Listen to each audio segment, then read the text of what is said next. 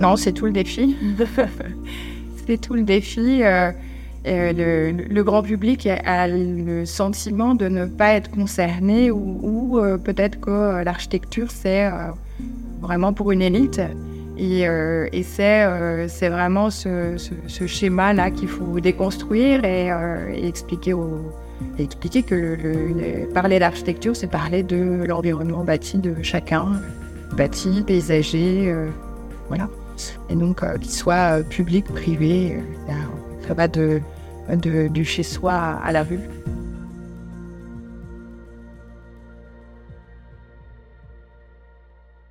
Saison 2 Démystifier l'architecture pour tous.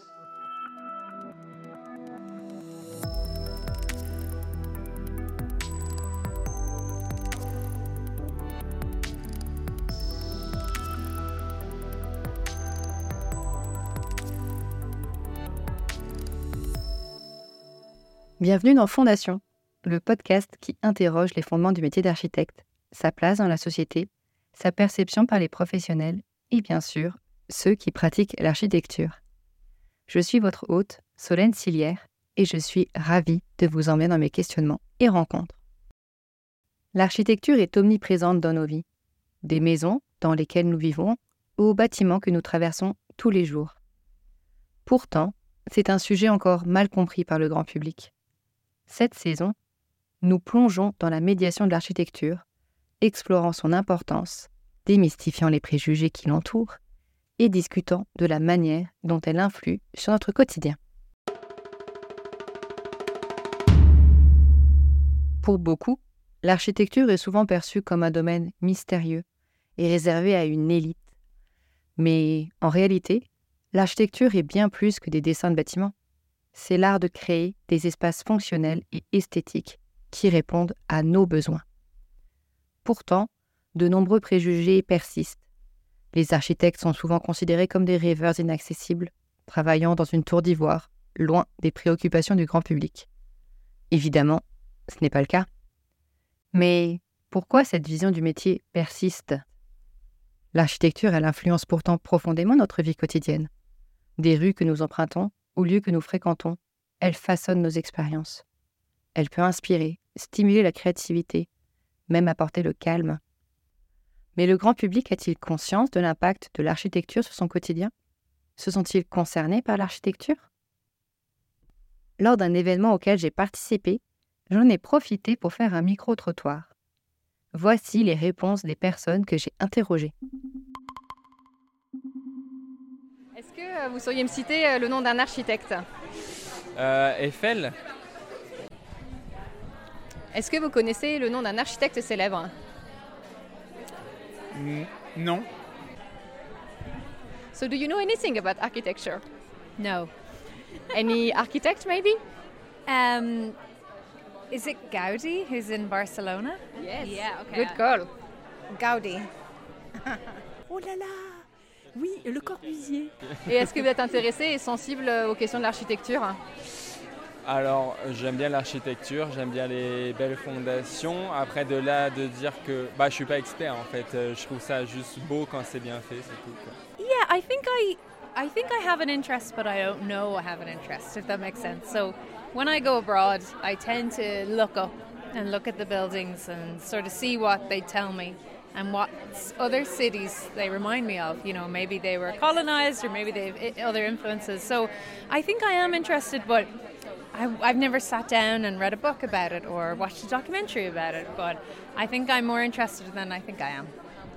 Ah ouais, j'apprécie quand je vois un beau bâtiment, euh, je, suis, je suis content. Après, je, euh, dans ma vie de tous les jours, je pense pas tant que ça à l'architecture. Euh, aux questions, je ne sais pas, mais j'aime beaucoup euh, regarder les bâtiments intéressants en fait. Ouais. J'aime les environnements doux, spacieux et, reposants. Oui. Est-ce qu'il y a des événements ou autres que vous faites pour vous sensibiliser un peu euh, au sujet de l'architecture? Non, honnêtement, pas vraiment. Est-ce qu'il pourrait y avoir quelque chose pour vous motiver à vous intéresser un peu plus? Euh, oui, bah bien sûr. Hein. moi, je suis surpreneur en façon de, des découvertes hein, dans ce genre-là, oui, bien sûr. Mais bon, là, comme ça, j'ai pas d'idée en tête, mais oui, ça m'intéresserait. Maybe moi, dans mon quotidien, en fait, ça vient pas spontanément quoi, de moi. Enfin, il n'y a rien qui arrive à moi non plus. En fait, j'ai pas de rien qui me propose en fait. euh, ah, il y a ça qui peut être euh, telle exposition ou telle. euh, ça, ça arrive pas en fait dans cette euh, liste-là. Donc, c'est, je pense qu'il y a un côté de pas, ouais, de pas voir ce qui est disponible et du coup peut-être de rendre ça plus visible. euh. Euh, pas trop, mais euh, comme artiste, je suis invitée à des bâtiments pour exposer. Alors des fois, j'ai l'intérêt pour, euh, pour euh, découvrir des nouveaux bâtiments comme ça. Oh, c'est une très bonne question, ça. Ben, J'avoue que non. Non, et pourtant j'ai un mari qui s'intéresse beaucoup à l'environnement, euh, euh, puisque de par son métier, il, euh, il me parle bien sûr de tous ces environnements de travail qui changent, mais je ne vais pas plus loin.